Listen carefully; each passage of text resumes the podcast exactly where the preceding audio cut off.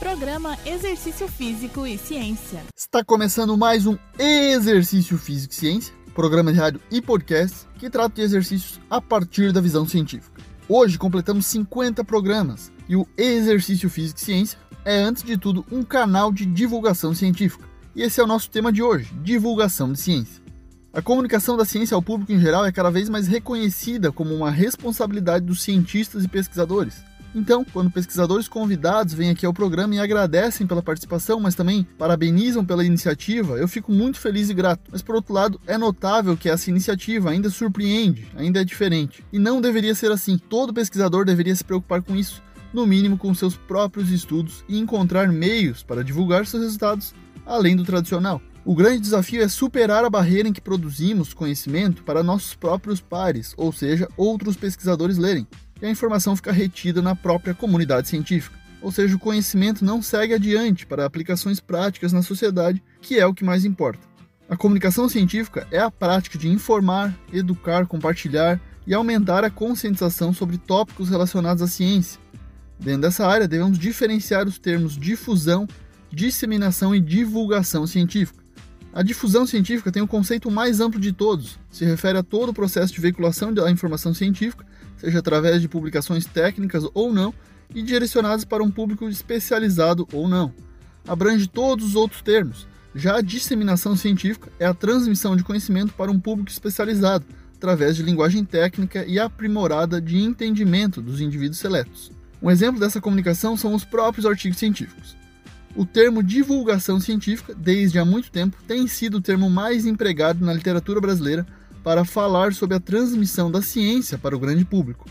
A divulgação é a transposição do discurso científico para o público geral, ou seja, passar o conhecimento científico através de uma linguagem acessível e de fácil compreensão, o que eu tento fazer aqui no podcast. O objetivo maior é que cada vez mais pessoas possam ter acesso à informação, ao conhecimento científico, para que possam usá-lo em seu dia a dia ou até inspirar-se a seguir carreira acadêmica.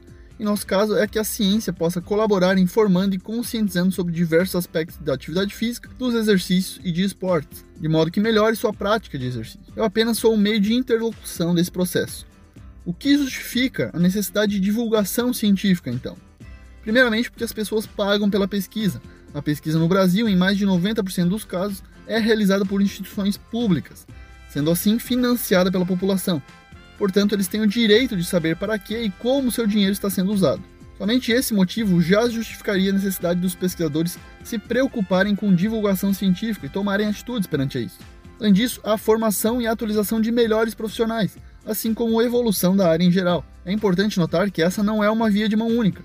Não é somente papel dos pesquisadores envolvidos na área acadêmica quem publica os estudos ligar a ciência com a prática, mas também dos profissionais que estão inseridos diretamente na prática profissional pesquisador norte-americano David Eagleman, em publicação no Journal of Neuroscience, coloca algumas razões para fazermos comunicação científica.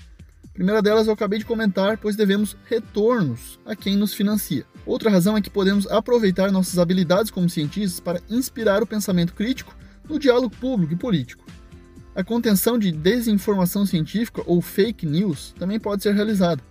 Podemos explicar as maneiras e os meios pelos quais a ciência pode e quais também não pode melhorar a lei e a política social, e ainda cabe a nós explicar o que é ciência e o que não é.